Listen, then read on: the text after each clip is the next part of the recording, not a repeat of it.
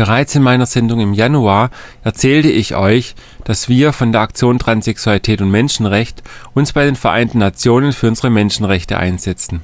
Im Juli letzten Jahres waren wir deshalb in New York bei den Vereinten Nationen und im Januar und Februar waren wir auch in Genf, beim Sitz des Hochkommissars für Menschenrechte der Vereinten Nationen.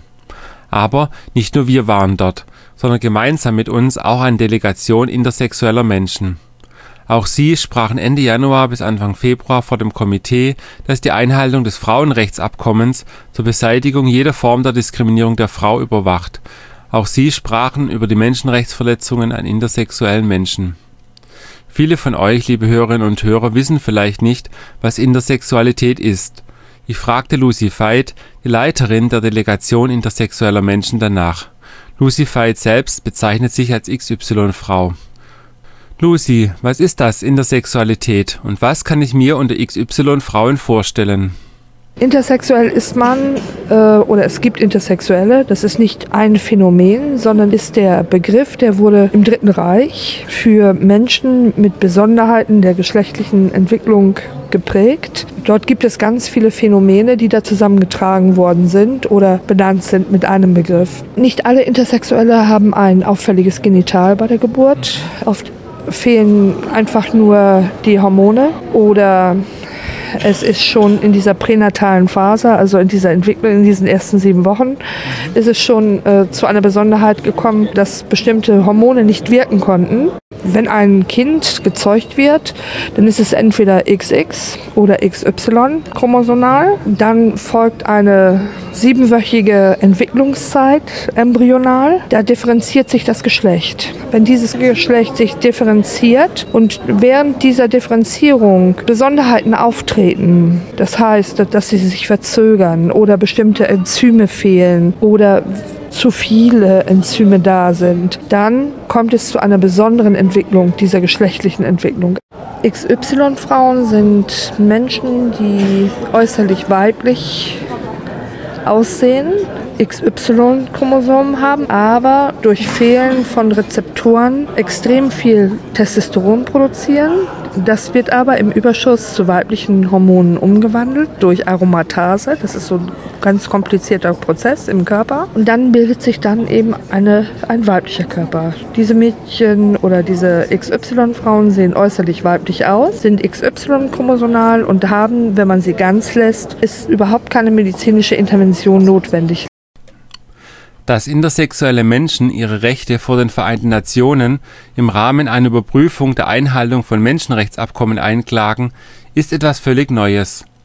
Genau genommen war es sogar das erste Mal in der Geschichte der UN, dass so etwas geschah das erste Mal, dass eine Gruppe intersexueller Menschen im Rahmen eines UN-Abkommens auf die begangenen Menschenrechtsverletzungen an intersexuellen Menschen in Deutschland hingewiesen hat. Die Frage, warum ich hier bin, ist eigentlich ganz einfach. Ich möchte, dass die Menschenrechte auch für intersexuelle Menschen äh, Gültigkeit bekommen oder ich bin der festen Überzeugung, dass wir diese erlangen werden, weil es kein falsches Geschlecht gibt. Geschlecht an sich ist immer richtig.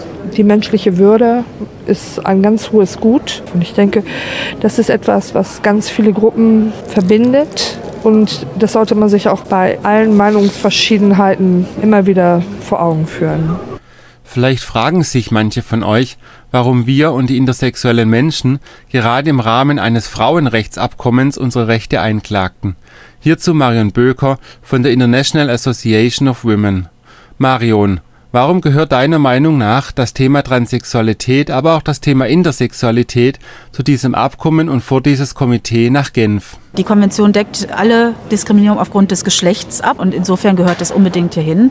Ähm, wir haben uns ja viel unterhalten. Ich bin natürlich nachdenklich geworden, warum erst 2009? Es gibt ja ein paar Jahrhunderte, Tausende. Und ähm, ich hoffe, dass sich auch für die betroffenen Gruppen jetzt was tut hier und äh, denke, eigentlich hätte ich auch intersexuell oder transsexuell sein können, dann hätte ich ja auch nicht so diskriminiert werden wollen. Also ich finde es auch, das ist schon grausam und äh, muss eigentlich auch nicht sein. Lass die Leute, wie sie sind. Lass diese Zwangsbeschneidung oder lass diese Zwangszurichtung, Medikamentalisierung, Beratung und so weiter.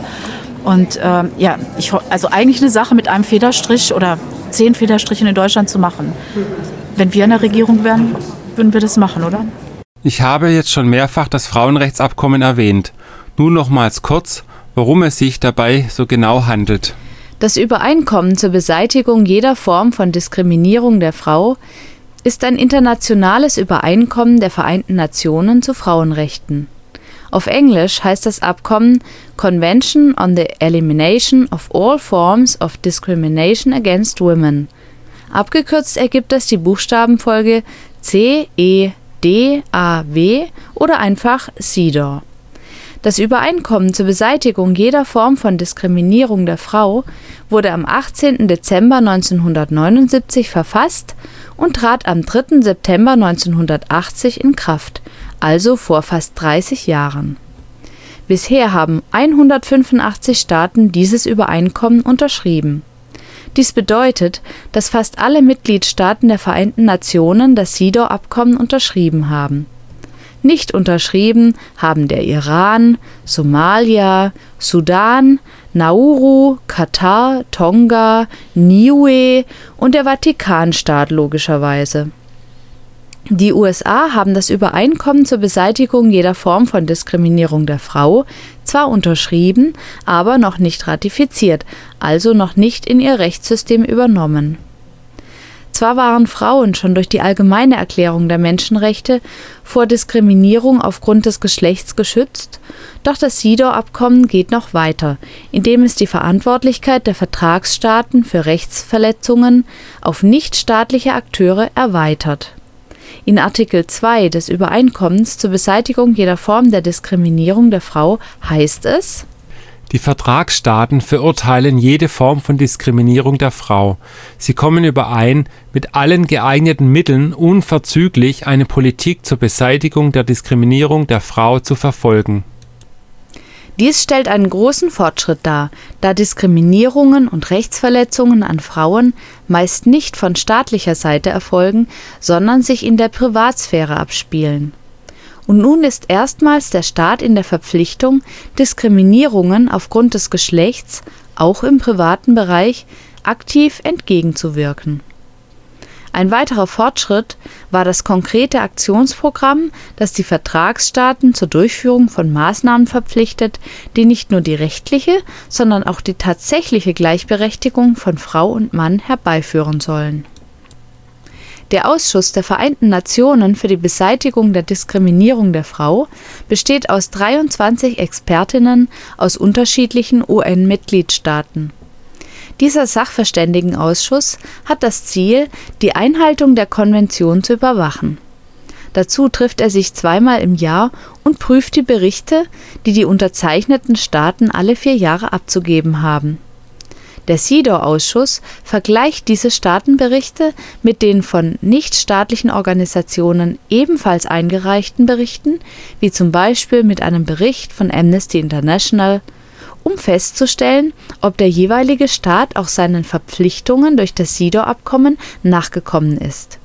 Ist er dies nicht, so wird er gerügt und bekommt die Aufgabe, dies bis zum nächsten Staatenbericht nachzuholen. 1999 verfasste die Generalversammlung der Vereinten Nationen zudem das Zusatzprotokoll zu CEDAW.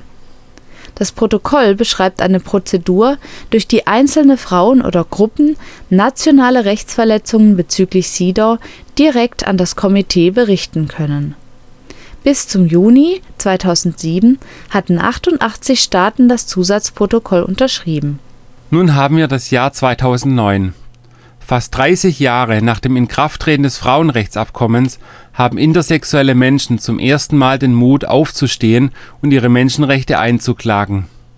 Lucy, worin genau bestehen denn die Menschenrechtsverletzungen an intersexuellen Menschen in Deutschland? Für intersexuelle Menschen gibt es keine gesetzliche Regelung, sondern sie werden per medizinischer Definition äh, als krank erklärt und ein uneindeutiges Genital als Störung und Störungen müssen beseitigt werden. Und diese uneindeutigen Genitalien, die als Störung bezeichnet werden und beseitigt werden müssen, die werden dann wohl auch beseitigt. Bis heute scheint man zu glauben, dass es für das Wohl eines intersexuellen Kindes gut sei, wenn man seine Genitalien eindeutig macht und somit das Kind, ohne es zu fragen, einem bestimmten genitalen Geschlecht zuordnet So werden, ohne die Betroffenen zu fragen, Operationen an Genitalien von intersexuellen Menschen durchgeführt, ohne wissenschaftliche Grundlage. Wir sind hier in New York gewesen und jetzt hier in Genf, um genau das klar, klarstellen zu lassen, dass ein medizinischer Standard, der keiner ist, ein Menschenversuch ist. Denn so ist es per Definition. Und dass diese Menschenversuche, wenn, die, wenn, man, wenn der Patient nicht eingewilligt hat, ist eine Menschenrechtsverletzung. Und diese Menschenrechtsverletzung, denen wollen wir entgegenwirken. Wir möchten, dass das ein Ende hat. Dass jedoch nicht unsere Genitalien unser wichtigstes Geschlechtsorgan sind, sondern unser Gehirn, dass unser Gehirn über unsere Identität bestimmt, auch über unsere geschlechtliche Identität und nicht unsere Genitalien, wird in Deutschland immer noch geleugnet. Unter diesem Glauben, dass die Genitalien immer die Identität eines Menschen bestimmen und nicht das Gehirn, leiden bis heute intersexuelle und transsexuelle Menschen. Lucy, woher kommt denn dieser Glaube, dass man glaubt, dass wenn man einem Menschen einfach die Genitalien umoperiert, dass sich dann dieser Mensch genau diesem Geschlecht, das seine Genitalien nun äußerlich aufweisen, zugehörig fühlt. Was steckt hinter diesem seltsamen Aberglauben? John Money hat äh, eine Theorie aufgestellt. Das war ein junger neuseeländischer Arzt, der in den 50er Jahren äh, in Baltimore war. Was man war, wissen muss, die Unterlagen, äh, die Unterlagen den, äh, aus den äh, Versuchslabors der Nazis sind von den Amerikanern sichergestellt worden und sind durch Zufall auch in Baltimore gelandet. Und gerade dieser junge neuseeländische Arzt hat dann am Fall Brenda David Reimer ja äh, be beweisen wollen, dass man ein Geschlecht an einem Kleinkind verändern kann, es dann in dieser Rolle, in dieser neuen Rolle eben, das zu dem äußeren Geschlecht passt, ähm, erzieht und dass das dann funktionieren soll. Das hat nicht funktioniert. Und das war der einzige, die, der einzige wissenschaftliche Ansatz und der ist gescheitert. Trotzdem ist bis zum heutigen Tag wirkt diese Theorie nach und diese Theorie ist zu, zum Standard erklärt worden. Ich weiß, dass äh, Milton Diamond mhm. diese Theorien schon vor 20 Jahren äh, alle entkräftet hat, und zwar komplett. Ähm, das sind Menschenversuche, die illegal sind, die kriminell sind. Und eigentlich sollte man sich, äh, gehören diese Typen genau dahin, wo jeder Kriminelle hingehört, nämlich hinter schwedische Gardinen. Nicht jedoch in Deutschland.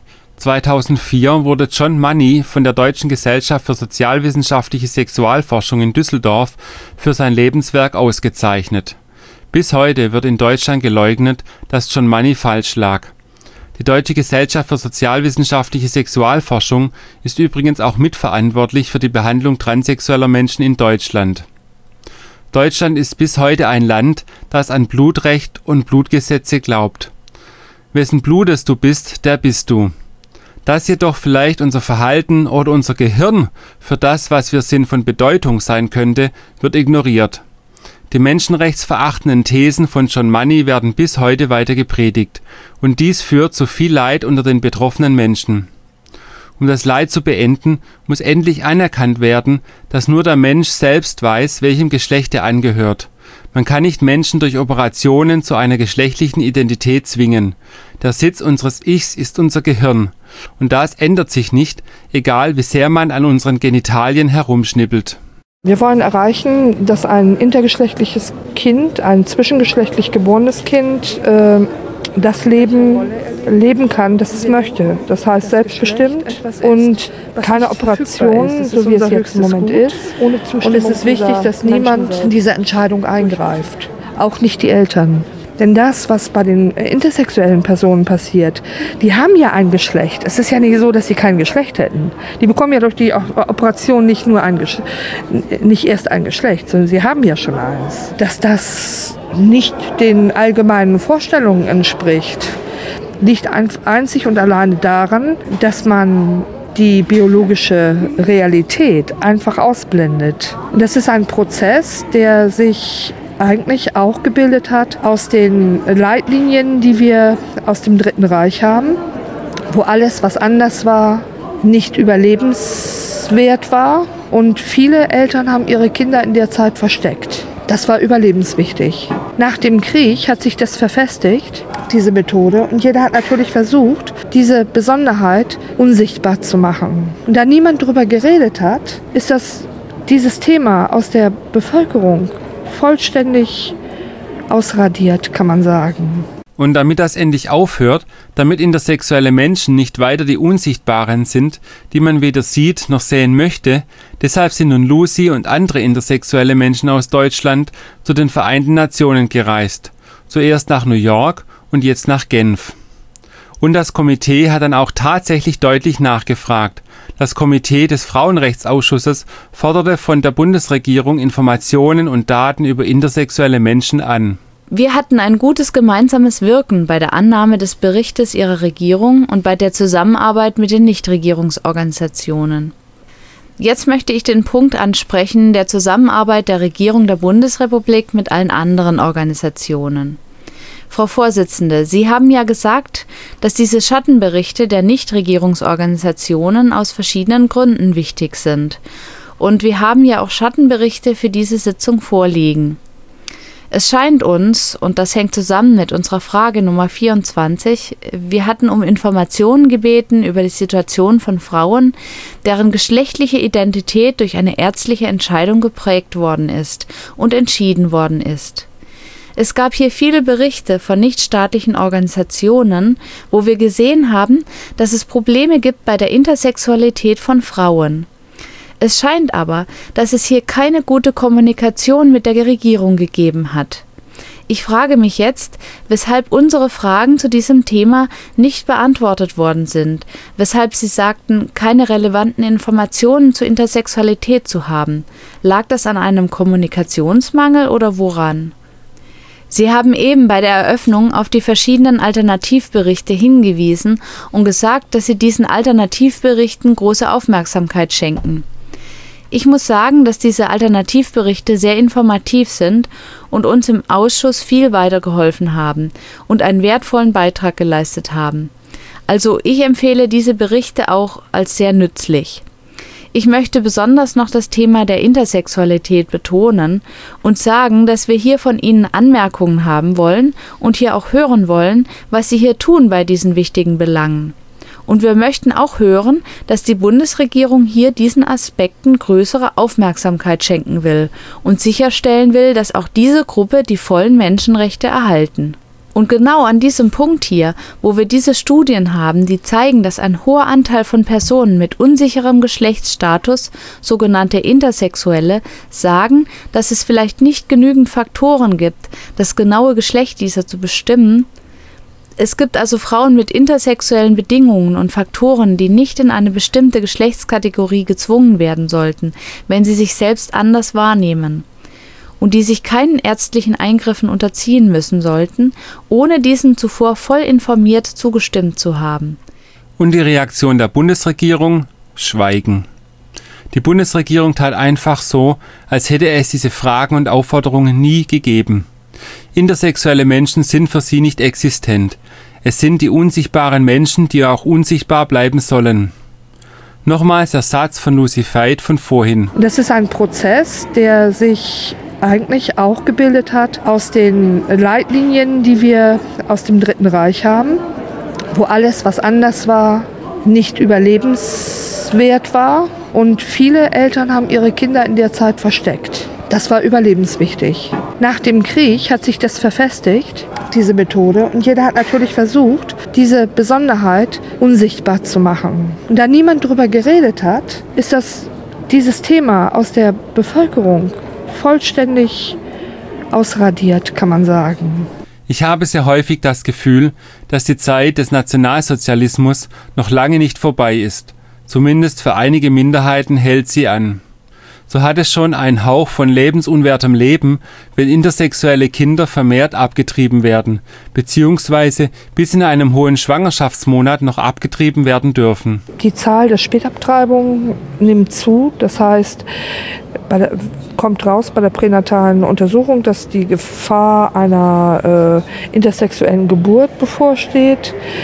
Dann werden die Mütter massiv unter Druck gesetzt. Man stellt ihnen sozusagen frei unter dem Hinweis, was sie da erwartet, dieses Kind noch bis einen Tag vor, vor dem Einsetzen der natürlichen Wehe abzutreiben. Ich weiß ja nicht, wie es euch geht, aber wenn ich zu den Intersexuellen gehören würde und wüsste, man hielte mein Leben für derart lebensunwert, dass man mich bis zu einem Tag vor dem Einsetzen der Wehen abtreiben darf, ich hätte nicht das Gefühl, in Deutschland als vollwertiger Mensch anerkannt zu werden.